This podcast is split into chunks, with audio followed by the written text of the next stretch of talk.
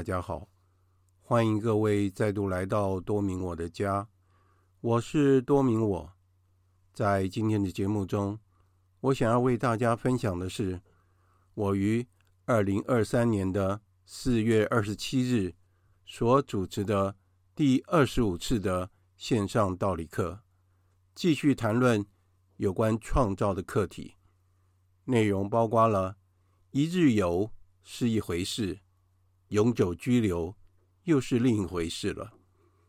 天主用了六天的时间创造了天地万物，受造物与天主之间的关系，真爱人，全牺牲，常喜乐的解释，爱的纠正是很重要的。神职人员与平信徒皆应当成圣。主耶稣基督是无乐之源等课题。在节目开始之前，我想要回忆一下一个故事，那就是有一个人，他过世以后到了天堂去，圣伯多禄在天堂迎接他，然后引导他到他的住处。结果他在天堂里面游荡游荡，觉得天堂。真的是很无聊。有一天，这个人很好奇，他就跟圣伯多禄说：“我能不能到地狱去看一看，看看地狱是怎么一回事？”伯多禄就允许他到地狱去看一下，满足他的好奇心。他一到了地狱以后，魔鬼就请了一个非常美丽的女子来迎接他，而且陪伴他。在地狱做一日游，所以在他晚上回到天堂以后，他觉得回味无穷。就到了第二天早上，他又回想起昨天所发生的事情，所以他又跟博多禄讲说：“我今天能不能再到地狱去看一看？”博多禄又允许他到地狱去闲晃一下。就他到了地狱，还是一样，同样的，又有一位。非常美丽的女子在那边接待他，陪他一起游览了一天。到了晚上，他又回到了天堂。结果他想想，他觉得说，在天堂实在是太无聊了，而且在地狱里面实在是有很多的东西可以让他玩乐。所以在第三天，他就将自己所有的行囊打包好了。然后跟圣伯多禄说：“我想要永远的拘留在地狱里。”伯多禄跟他讲说：“你这一去就回不来了，你要考虑清楚。”那这个人就说：“没问题，我已经考虑清楚了。”当他到了地狱的时候，结果接待他的人是一个很丑陋的老太婆，而且所有的景色都消失了，都是火。还有可怕的景象，他就问那个导游说：“昨天接待我的那个正妹到哪里去了呢？”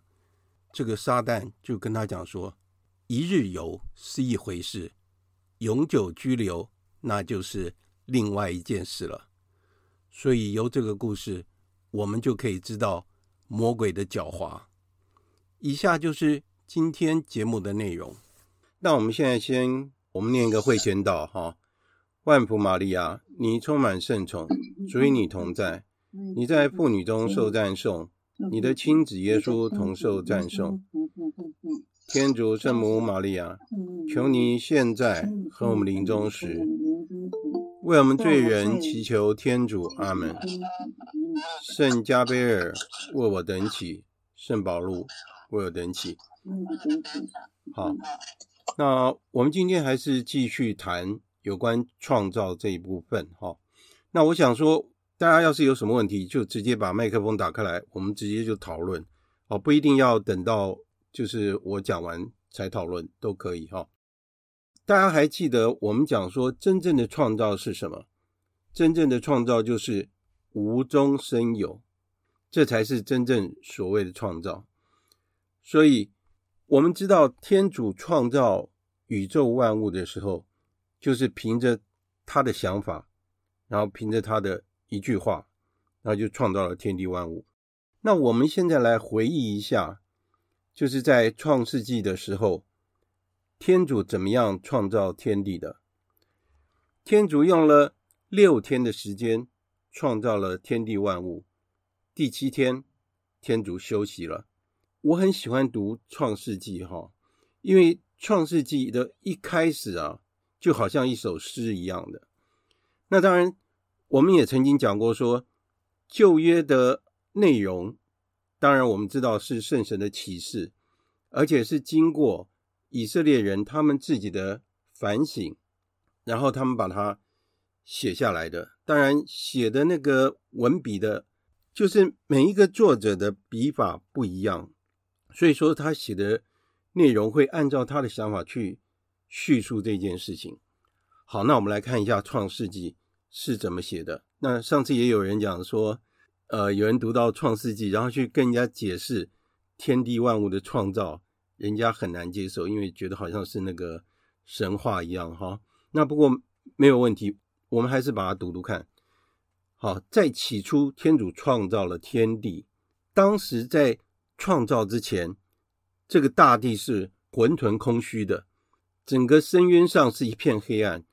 所以我们可以想象，哈，我们上次也有讲到说，创造的理论有很多，从那混沌的情况创造了天地万物。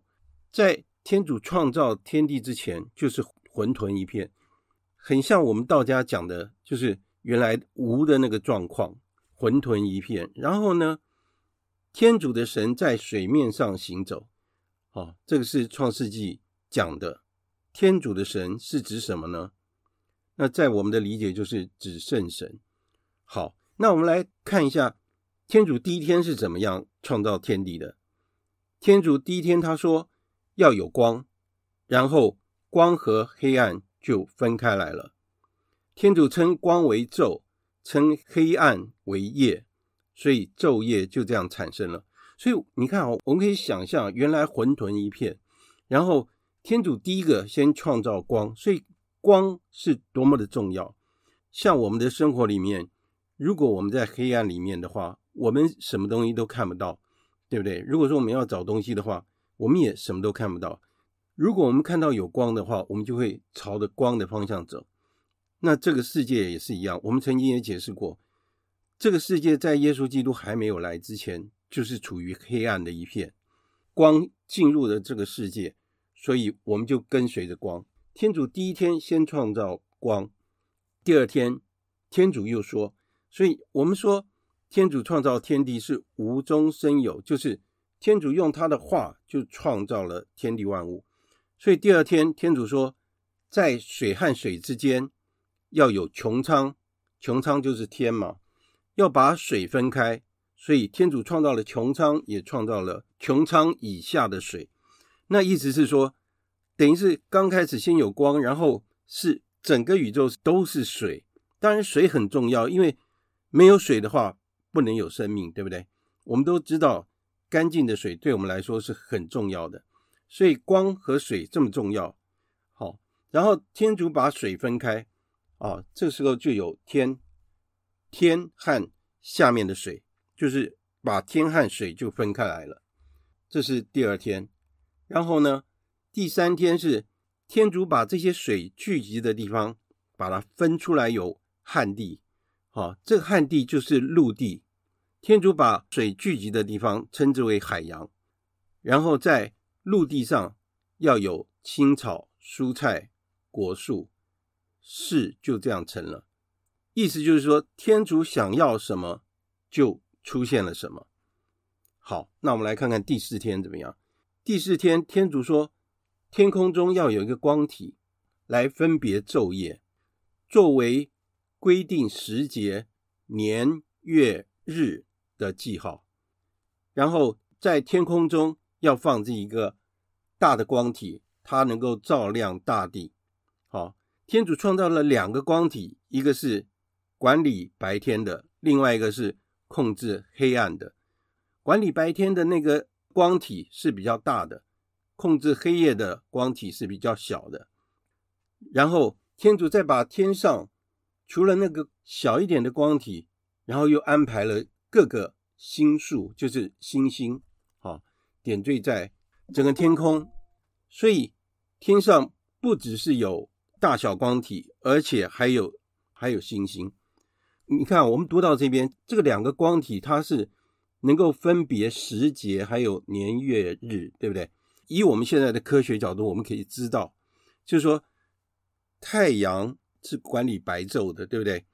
那它是自己发光的，那月亮是反射太阳的光亮，哦，这个我们现在都了解，而且我们也知道地球会自转，然后然后也有公转，对不对？地球会绕着太阳公转，时节年月日是因为整个宇宙在在转动，所以说才会有这样的一个情况。但是问题是说，当时的人类他们甚甚至于不知道说地球是圆的，对不对？他们认为地球是就是平的。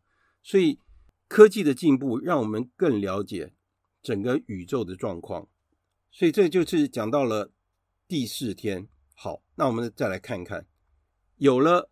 控制白天晚上的光体以后，天主就开始他说，在水里面要有蠕动的生物，然后在地面上，在空中要有飞鸟，然后在水里面要有大鱼啊，要有各种的生物。然后天主说，在天地之间，他要这些生物能够滋生繁殖，充满海洋，然后飞鸟也要在地上繁殖。好，所以天主一说，这所有的事情就出现了。好，那第六天就是最重要的一天。对了，在创世纪这几天，就是前五天，天主每创造一个东西，他最后都会讲一句什么？他说：“天主看了一切都好。”所以天主认为他创造的所有的一切都很好。那当然都很好啊，对不对？因为是天主创造的，他当然都觉得很好。那在第六天，天主就做了很多的事情了。他说，在地上要有生物啊，按照各种种类的生物，有走兽，有爬虫，有地上的各种生物，各按其类，各种不同的生物，事就这样成了。所以说，我们到现在科学家还没有办法。完全了解说，在这个世界上到底有多少的生物，是不是？所以有的时候我们可以说哈，即使我们的科技多进步，我们还是觉得自己了解的太少，而且我们觉得自己很渺小。所以天主一天一天的创造整个天地万物，它是很有次序的。我曾经跟大家讲过说，天主为什么这么有次序的创造这些万物？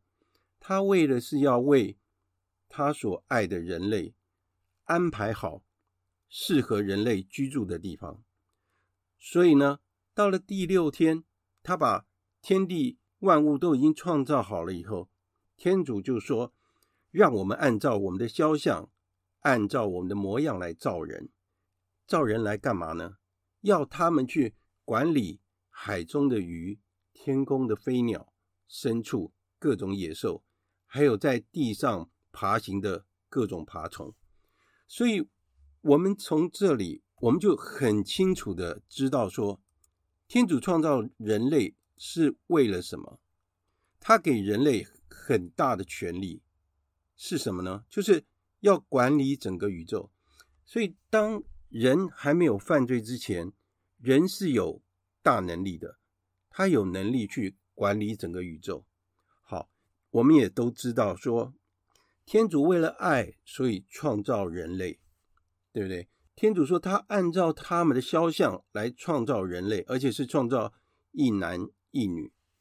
当我们谈到说天主按照他们的肖像来造人，刚开始神学家认为说，因为天主是没有形象的，他怎么按照他的肖像来造人？所以说神学家认为说，我们跟天主相似的地方，那就是我们的。所谓的灵魂跟天主才会相似，对不对？因为天主没有形象，但是问题，耶稣基督来了以后，他有了肉体，所以他跟我们一模一样。所以由于耶稣基督的关系，我们肖似天主的地方，不只是在我们的灵魂的部分，也包括我们的肉体。为什么我们一直说我们要效似基督，也是这个原因。天主创造了人以后，他祝福了人类，他说：“你们要生育繁殖，充满大地，治理大地，管理海中的鱼，天空的飞鸟，还有各种在地上爬行的生物。”所以天主要我们去管理这所有的一切，而且天主又说了，在这个地面上所有结种子的各种蔬菜，还有这些果子，好，树上的果子，你们都可以拿来当做食物。地上的各种走兽，天空的各种飞鸟，还有在地上爬行的各种森林、各种动物，好，他以青草给他们做食物。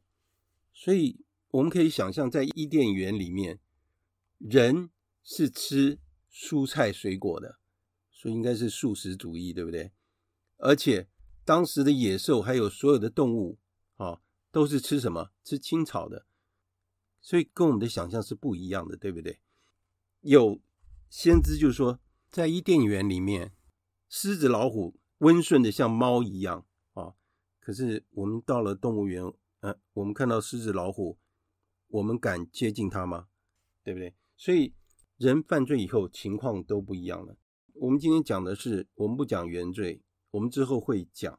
我们今天只是在讲创造，所以我们很清楚的知道，就是天主从无中生有，创造了宇宙万物，而且他创造的次序，它是非常有次序的。就像我们刚刚讲的，一天一天怎么样创造，而且天主创造了整个宇宙以后，他不是丢了不管，而且他是跟我们紧密的结合在一起。所以到了现代，科学家认为说，这个宇宙的开始，现在最流行的，而且最认同的那个理论，就是所谓的大爆炸，宇宙的大爆炸。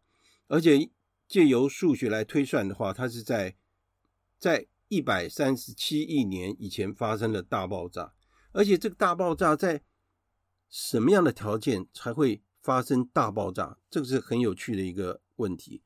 另外是这个宇宙到底是在爆炸之前是什么样的情况？就像我们刚刚我们读到说，在宇宙还没创造之前是混沌的情况之下，然后创造了天地万物，因为什么都没有。好，所以是混沌的情况，到底情况是怎么样？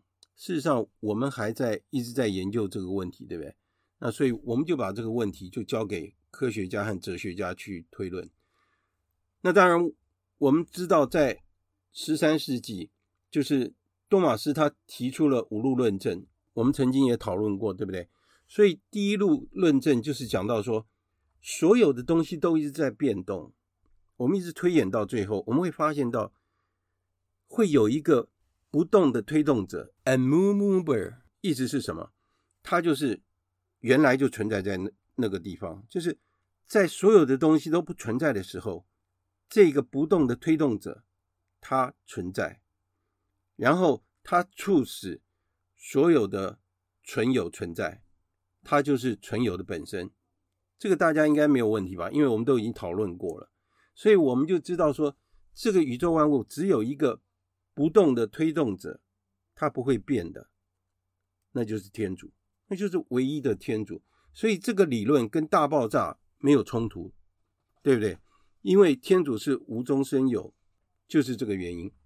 好，那我们来接下来来讲，就是有关受造物和天主之间的关系。我想这个我们也都很清楚了，因为天主是。真善美圣的整个总和，而且我们曾经也谈到说，所有的受造物就反映出天主的真善美圣，所以我们可以看到不同的受造物有不同的美或善。那当然圣这一部分的话，大概只有人可以表现得出来，动物大概没有所谓的圣。哈，我是说很圣善、很圣洁的那个圣啊，应该是没有。所以说。不管是无生物或是有生命的受造物，都跟天主有相似之处啊，那只是多寡而已，就是多少而已。那当然和天主最相似的，那只能就说是人，因为人有理智和意志。当然，我们也很清楚，跟天主更相似的就是天使，而且天使有九个层级啊，所以我们谈到的天使还有很多很多的天使。所以说，我们可以这样讲哈，就是说，我们把创造当作是一个艺术家他在雕塑他的一个艺术作品。当一个艺术家，例如说，我们说那个米开朗基罗，我不知道大家知不知道这个艺术家，就是西斯廷的教堂的屋顶就是他画的。他事实上是一个雕刻家哈。那还有大卫像啊，还有圣母抱着耶稣的那个像。也都是他的作品。听说他看到一一个大理石，他就知道这个大理石应该是什么东西啊，因为他是一个很有名的大师啊。他到了晚年才变得很有名哈。当一个艺术家他要雕刻一个艺术作品的时候，当他把他完成了以后，它就变成一个无价的作品。但是这个石头在还没有雕塑之前，它什么都不是。当这个艺术家把它用他的巧思去把它完成了以后，这个艺术作品就有了他所谓的艺术的价值。我们看到一个艺术作品，我们甚至有会说这个艺术作品很有灵性。那这个是谁赋予他的呢？是这个艺术家赋予他的。那就好像说，天主创造了天地万物，他创造了每每一个东西。他看了以后，他觉得很满意，而且这个都是他精雕细琢出来的一个艺术作品。就好像有人在批评说，天主教徒为什么这么尊敬圣母？Scott Hahn 他曾经就这样讲：当一个艺术家完成一个艺术作品的时候，然后所有的人都到这个博物馆来看这个作品，然后觉得说这个作品实在是巧夺天工，真的是非常美丽。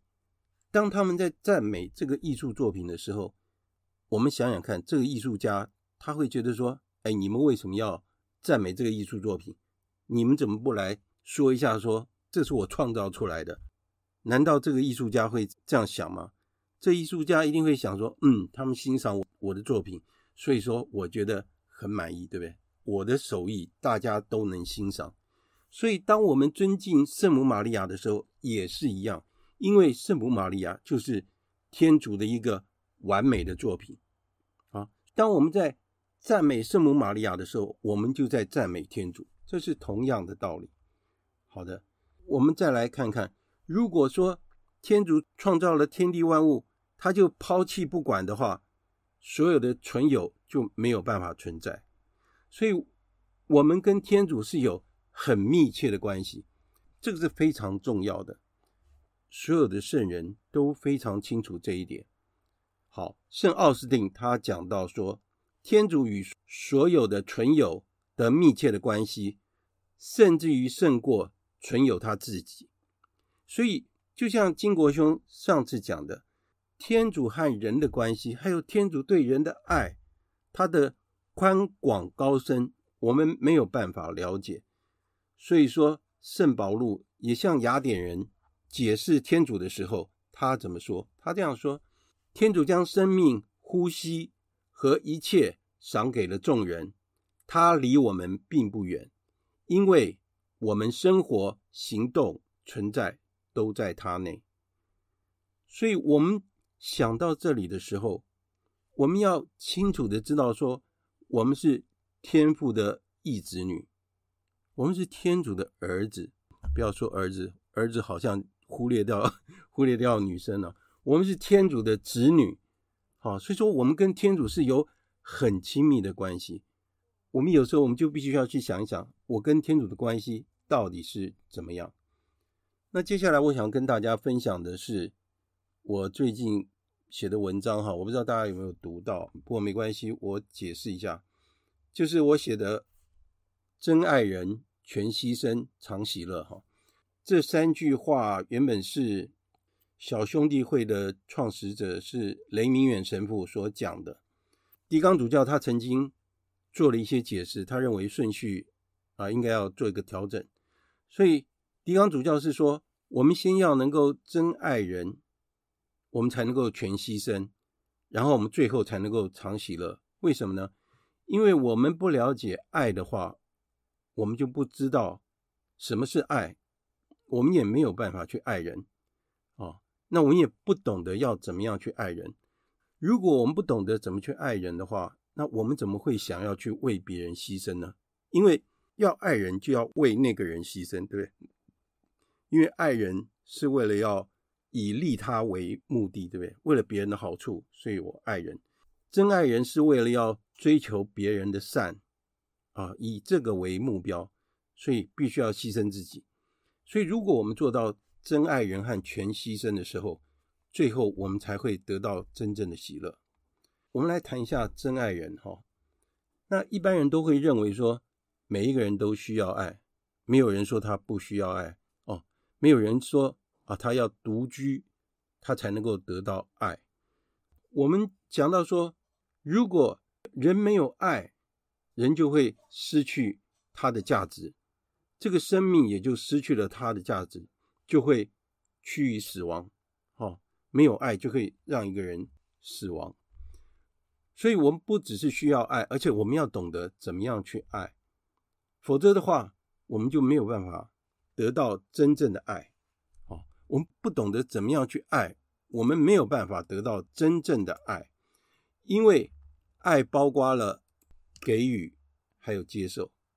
有许多人自己认为说他自己懂得爱，而且他们所懂得爱。多半是以自我为中心、唯我独尊的那种爱，我们称它为自爱，就爱他自己。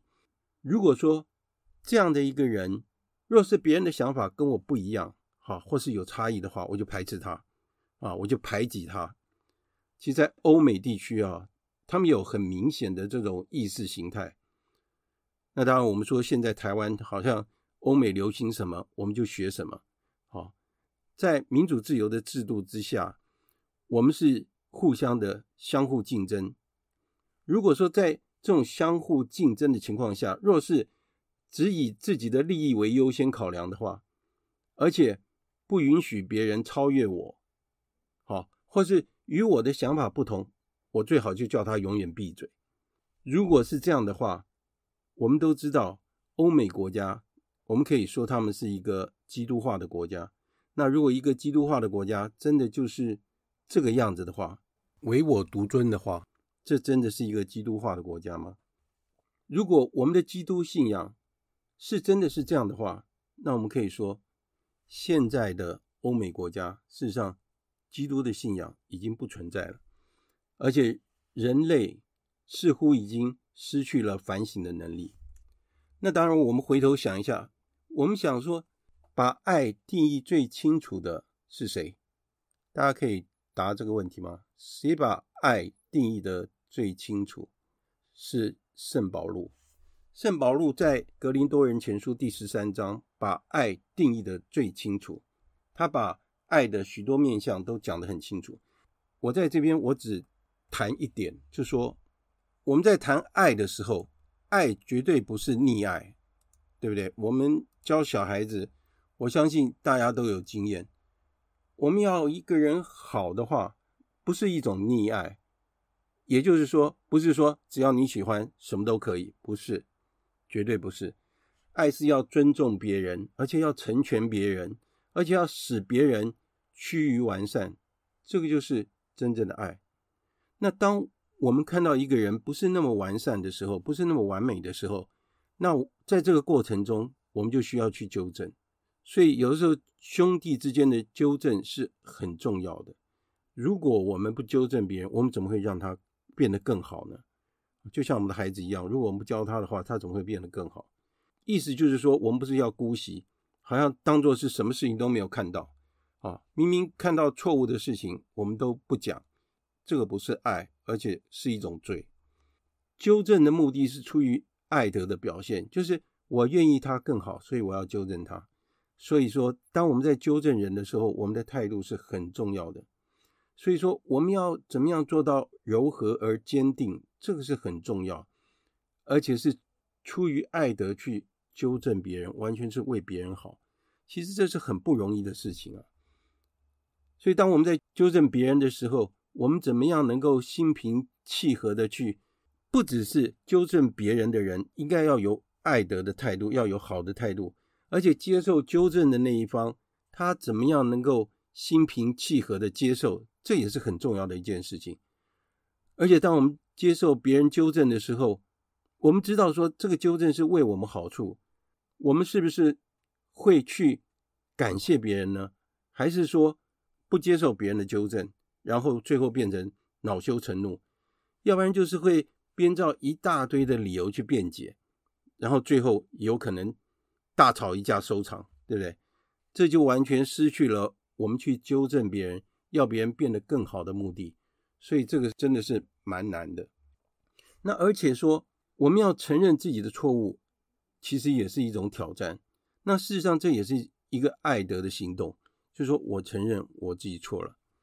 我们被纠正的那一方，如果说我们能够很诚恳的说，感谢你给我纠正，对不起，其实事情就结束了。但是问题是说，对不起这三个字对小孩子来说好像很容易，对不对？我们都教小孩子啊，你做错了要说对不起。但是对大人来讲，那 那会是怎么样？那有的时候大人可能会顾及自己的颜面，或是不愿意承认自己的错误。那甚至于有的人会编造一些谎言，把自己做错的事情啊，因为什么什么什么的啊，把它合理化啊，或者是因为他的既得利益，所以他不愿意放弃。我们可以说。一个人编造一个谎言，他会不断的去圆谎，要不然他没有办法去解释，对不对？所以有的时候会遇到那种理智和行动是搭不上线，就是没有办法连接在一起。意思就是说，我们知道承认错误是很重要，但是因为我们是罪人，我们有软弱，我们很难做到。我也听有的神父讲说，有的人去办告解，他不是在告解自己反省出来的罪。他都是在数落别人的错误，所以啊，我就觉得神父其实压力很大。他听了很多那些负面的东西啊，不只是他犯的罪，而且他要讲别人的罪，还要讲别人的错误。所以事实上，神父是很需要休闲娱乐还有运动啊，这个是我们可以理解的。那我们来谈一下全牺牲是是怎么样一个情况。我们如果懂得什么是爱的话，我们才能够真正的去爱。就像耶稣基督真人又真天主，他就是我们一个活生生的榜样。那所以说，我们所有的神职人员，我们都认为神职人员是主耶稣基督的宗徒，而且是主耶稣基督的传人。他们在这个世界上就代表了耶稣基督，因为神职人员他在圣统制，我们知道圣统制是平信徒。然后，执事、神父、主教、枢机主教，然后在教宗，啊，这是圣统制。所以说，神职人员应该是要以主耶稣基督为榜样，他们应该是仆人中的仆人，而且是所有平信徒的善牧。那如果说神职人员没有这样做的话，那他们等于违背了。他们自己的圣召，还有原本的誓言，神职人员他们要发誓，然后成为神职人员，要服从他自己对天主的承诺，而且神职人员也有他们的特权。如果神职人员不这样做的话，神职人员就对不起耶稣基督，因为他们代表耶稣基督。如果他们不这样做，他们就没有学习耶稣基督的榜样。当我们在说神职人员的时候，平信徒也是一样。我们平信徒不只是羊群中的一员，而且也是具有善牧的角色，因为我们具有普通司祭职。所以，我们不要去批评神职人员，我们自己也是一样。我们要反省我们自己。但是，我们讲一个事实，在欧美地区最近发生，不是最近啊。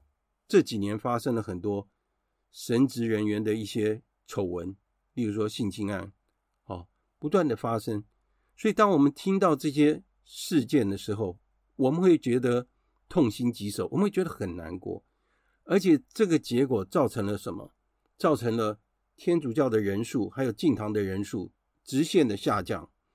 啊，所以造成我们所热爱的教会怎么会走到这样的田地？难道这样的情况我们不应该真正的自我反省吗？我们时常会听到别人说啊，因为这个原因是神职人员也是人，所以每个人都会犯错。但是问题是说，我们不能用这句话来搪塞。为什么？因为神职人员他们又享有他们的特权，而且受到教会的照顾。当他们享有特权的时候，他们要怎么解释这些呢？而且我们要当神职人员的话，我们就是要誓志成为圣人。只有圣人才能够当神职人员。当然，平信徒也是一样，我们必须在日常生活中成圣。好，所以我们要清楚。我们的初衷到底是怎么样？当然，我想我们讲到这些会觉得很沉重，但是神职人员和平信徒要一起努力。所以在二零二二年的九月五日，教宗方济各他做出了一个承诺，他说道：“天主教对性侵犯零容忍，这是一件很重要的事情，也就是教宗愿意。”面对这个事实，而且他做出了非常正确的决定，就是牧者必须要为自己的羊群牺牲。如果他不能这样做的话，他已经失去了他自己的身份，他等于是投入了狼群的行列。然而，性侵案只是其中的一点，还有其他的问题。所以，我们感谢天主，在我们的慈母教会，在任何困难的时期。都是给我们所需要的圣人，而且这些圣人愿意勇敢的面对问题，而且作为我们的榜样，他不怕艰难困苦，而且跟邪恶势不两立。所以我们要做的就是这件事情。那我们要互相鼓励。最后，我们来谈一下常喜乐。如果我们懂得耶稣基督怎么样爱我们，他怎么样为全人类牺牲他的生命。而且补赎了我们的罪过，使我们回归我们是天父子女的身份。我们称天主为父亲，我们称呼他为阿爸父啊。所以天主愿意这样的爱我们，我们要做的是什么？我们要做的就是以爱还爱。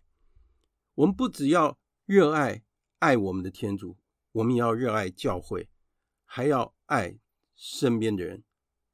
我可以跟大家承认呢，讲很容易，写文章很简单，在写文章的时候都很理性，但是做就不容易。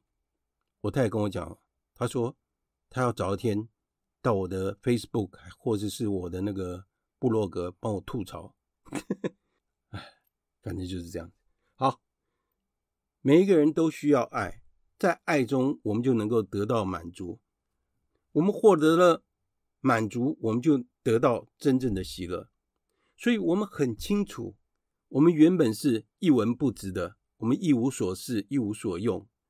但是，天主愿意像父亲一样爱我们，难道这个不是我们喜乐的理由吗？是不是这样子？没有条件的爱我们，有人会没有条件的爱我们吗？所以，有时候我们反省到这边，我们会想到说。我哪有资格获得这么多的恩宠呢？对不对？然后天主赐予我们他的独生子主耶稣基督，为我们争取到所有的恩典。所以就如同保禄宗徒跟我们讲的一样，他说：“你们在主内应当常常喜乐。”我再说一遍，你们应当喜乐，因为耶稣基督就是无乐之源啊。就是所有喜乐的泉源。好，今天我就讲到这里。我现在请大家，要是有什么问题，或是希望有人愿意分享的话，可以打开麦克风，我们可以一起分享一下。还是要我点名吗？啊，凤琼姐，好，很好。那那个，请问那个是，呃，林老师，哎，是是，你那个创世纪。我有点不太懂的地方，就是说我们通常知道安息日第七第七天是安息日嘛，是是是是。那那可是我我记得我们以前在读书的时候，老师都时常说，嗯，呃呃，今今天是又是星期一嘛，对不对？老师都会说啊，那昨天昨天星期天是一周的开始，对，昨天星期天是一周的开始，对，换句话说，昨天是第一天，那今天星期一是第二天嘛，对不对？对，那可是好像，可是我现在知道，好像说应该是一个礼拜是星期天一到六天，那星期天应该是休息。应该是算是、啊、对，呃，对，应该是就不是周末了，周末就是星期六才是周末。我了解你您的意思。那那，那这个怎怎么解释呢？我是不太好，不晓得该怎么样分辨。好的，好的，因为事实上哈，犹太人的安息日，你知道在什么时候啊？是礼拜六。犹太人真正安息日是礼拜六，好，所以礼拜天是第一天。哦，你看，从礼拜天一直到。礼拜五经过了六天，对不对？那礼拜六是安息日，嗯、真正礼礼拜六是安息日。那因为我们现在后来的人演变的结果，就礼拜天休息，变成大家的一个习惯了。这样可以了解吗？事、嗯、实上，到现在犹太人啊，在以色列，他们一样在礼拜六，他们还是休息，他们会到会堂去。在历史里面也是这样子。原本那个初期教会，其实大部分的天主教徒。也都是犹太人，对不对？所以他们也是在安息日的时候，他也守安息日啊。那后来就是因为要区分犹太人还有天主教徒，因为中间有冲突。我们去看历史，我们会知道，因为原本的犹太人不相信耶稣基督是救世主，而天主教徒相信耶稣基督是救世主，而且一直在强调耶稣是复活的。救世主就是这样产生了冲突，所以后来就变成犹太人还是一样，安息日在礼拜六，我们就是礼拜天进教堂，这样可以了解吗？这也是一一种演进啊。真正的安息日是礼拜六，这样可以理解吗？嗯、那这么说，当初老师说的应该也是没错啦。嗯、他没有错，他每次都，我记得老师是我们读书的老师都说。对，呃，昨天礼拜天是第一周的第一天嘛，没有错啊，是啊是第二天，对对对，这么说就看这样对吧？哈，这样合理哈，你说的对，是合理哈。好的，好好，还有没有什么问题？呃，那个杜妈要跟我们分享吗？那个今天有提到那个纠正啊，就是在真爱人的地方，是是是，要纠正，是，就是纠正的一方。要柔和而坚定，对啊，另一方呢，尽量能够心平气和，哈，对。可是事实上，我都觉得这个是很很难，很难，对不对？一种一种这一种处境才能够，是很大挑战。我发现哦，因为我一辈子做、嗯、做老师，我的职业哦。我看到很多很多的场合，包括我的同事啊，对对对，包括我自己啊，我发现哈，对，也许刚开始的时候柔和而坚定，可是对方的反应哈很乖张的时候，你就无法忍受，不柔和了，对呀，然后对方呢就不心平气和，所以实在是，我发现很多的纠正是一而再再而三，哦，反复发生，再而三的时候呢。如果结果又不不好，不理想，对不对？那就就很难了，更更不好了哈。对对对。所以这个是我觉得我自己在在这个地方，我我会觉得世间很难哈。没错。嗯，这是第一个。对。第二个，我感受到说，嗯，我我我我听到说神职人员闹丑闻是好，在教堂里面，因为我我曾经听过神父讲说。嗯、欸，魔鬼啊，对，啊、不是只有在外面啊，啊连教堂里面都有魔鬼。没错啊，是啊，对，这个是古亭有一次神父在宣道的时候讲的。对，我真的吓一跳，因为我认为教堂是圣殿，是没有魔鬼的地方。哦，魔鬼很厉害。结果呢，嗯，神职人员其实当他在做那些事的时候，他就是魔鬼。对啊。那我又引申想到，是我们是人，是啊，天主受造物，造我们为人，是。哎，那我们是从天主，天主是取他的肖像，是啊，来创造我们，所以我们人也有具备天主性，是。啊，是。但是呢，我们随时也可以转转变为魔鬼。是啊，啊，所以我们人是具备人性、天主性、魔性，所以我们是一个多面向的一个一个物对物种，没错啊，是不是这就是这个样子？没错，嗯，我这是我今天的是那个心得感感想哈，分享，谢谢。呃，我想补充就是说，我们一直谈说人都有自由，对不对？那我们也一直讲到说，魔鬼真的很厉害，他可以利用我们的弱点，也可以利用我们的优点。好，最近我不是有发出来一个，就是在四月二十八日。到四月三十日，在美国的波士顿，他们要举行一个魔鬼的大的一个盛会，好，就是一个撒旦会。然后不只是台湾接到这个讯息，而且我从国外也接到这个讯息。我们要为这件事情祈祷，因为很多人去崇拜魔鬼。你看啊，就像我们一直愿意做一个好教友，魔鬼一直从内外来攻击我们。不只是我们自己的软弱，刚刚杜妈妈讲到那个软弱，哦，就是原罪的结果，啊，我们会生气或什么，啊，特别是你说我们会去纠正一个人，一定是看到这个人的缺点，或是搞不好是他一直重复犯这个错误，然后我必须要去纠正他的时候，那我要怎么样心平气和的去纠正他？所以我才会说，有的时候如果我们没有心平气和去纠正他的话，真的就大吵一架。啊，那我们原来要纠正人的目的就已经失去了，这个真的是很难，而且不容易。那我们创办人曾经讲过，因为他很强调说我们要重视兄弟之间的纠正，所以他说，当他要去纠正别人的时候，他在心里面都很纠结，他会觉得很痛苦，也觉得很难过，可是他必须要做。好，所以我想我们不要害怕魔鬼。魔鬼很坏，我们不是要跟他对干，我们要逃避他。不好的场合、不好的情况，不管是网络言行或是不好的人，我们躲避他，不要去跟他们对干。好，反而我们是要依赖天主的恩宠，求天主帮助我们。好，这是我们要一起努力的。那我们记得四月二十八号到四月三十号，我们要。好好的祈祷，他们说是盛会，但是对我们来说是侮辱天主的一一种方式，什么都有哈。好，那我们请那个金国兄。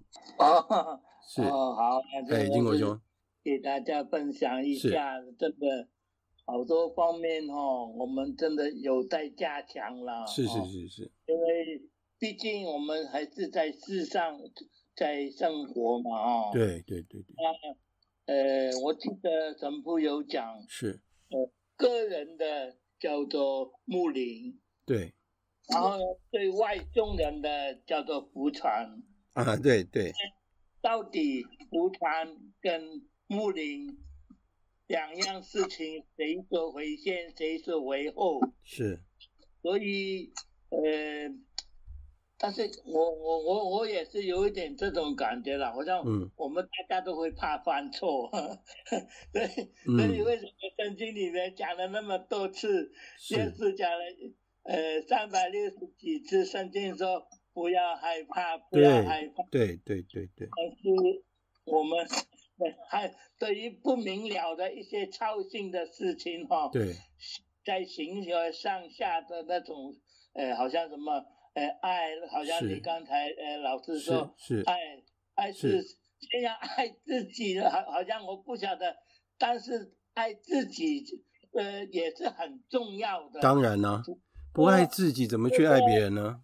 对，对，爱了自己以后，嗯，有没有用一种好像对别人有一种成全的一种爱对别人？嗯，这个真的是要慢慢，大家要慢慢。呃，勇敢的，所以所以有时候是，他们说，呃，我们家，呃，好像那个什么圣神的那个气质里面哦，对，呃，刚毅勇敢，对，很重要，没错。然后我我们是说要跟，呃，当然要避开，呃，避开不好的场所或者避开不好的人或者这，但是，对，我们呃心态上做一个我们。呃平信徒的话，是大家希望大家对我们教会有更勇敢的勇气去爱别人，或者是爱自己。没错，我觉得有这样的一个想法。没错，谢谢大家。啊，谢谢金国兄。我想金国兄提出来一个很重要一件事情，就是刚毅。刚毅事实上就是勇气。那我们说，这个勇气从哪里来？不是从我们自己来的，这个勇气是我们向天主借来的。哦，事实上我们知道，我们都很胆小。我们不要说伯多禄很胆小，我们也是一样。但是真的不要害怕，哦，因为很多事情我们看得很清楚，所以不要害怕。如果我们真的是依赖天主，我们不是依赖我们自己的力量，我们是依赖天主的话，我们不要害怕。我可以跟大家讲，有的时候教友之间也会互相批评，啊，没有爱德。有时候神父之间也会有这样的问题。如果是这样的话，有这样的问题，那我什么事情都不做吗？不行，我们还是继续努力的去做。所以我们要互相鼓励，我们要互相承担，我们要互相鼓励，不要失望，然后要继续努力。那我们来请 Peter，Peter，好久不见，可以请你跟我们聊聊吗？Peter，要分享，你要分享吗？还是怎么样？我还是听那个听大家讲是吧？来分享，好好，没问题。那那个怀英姐呢？在我这来。啊，怀英姐，您是我用听的，我用听的，用听的哈，好好好。好，那因为这个礼拜天到教堂去，我遇到一一些姐妹哈，那因为从来也没有遇到过，我才知道原来其实年纪都比我小，叫姐哈是尊称的意思，没有别的意思哈。那那个没事是？你说，你说，呃，没事没事，好，没事没事，好。那我们今天就已经要结束了，那我们就早点结束好了。那我们来念一遍圣母经，结束我们今天的课程。万福玛利亚，你充满圣宠，主与你同在。你在妇女中受赞颂，你的亲子耶稣同受赞颂。天主圣母玛利亚，求你现在和我们临终时，为我们罪人祈求天主。阿门。圣母玛利亚，我等希望上智之座为我等祈。谢谢大家来上课，我们彼此代祷，哈，我们一起祈祷。好，为我等祈。好，大家早点休息喽。好，谢谢大家。谢谢谢谢，好，下次再见。今天的节目就在这里结束了，感谢大家的收听，我们下次再会。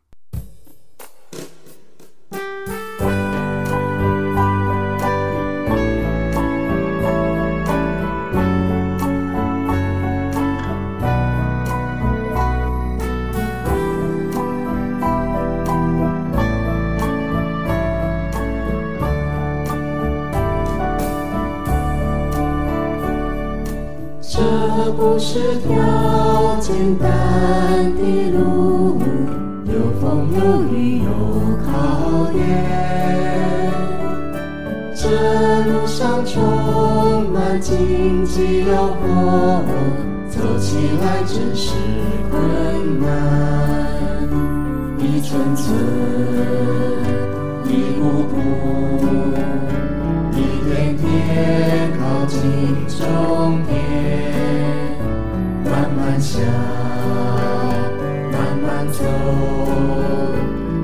走向前，终于到心中天注定花园，有种地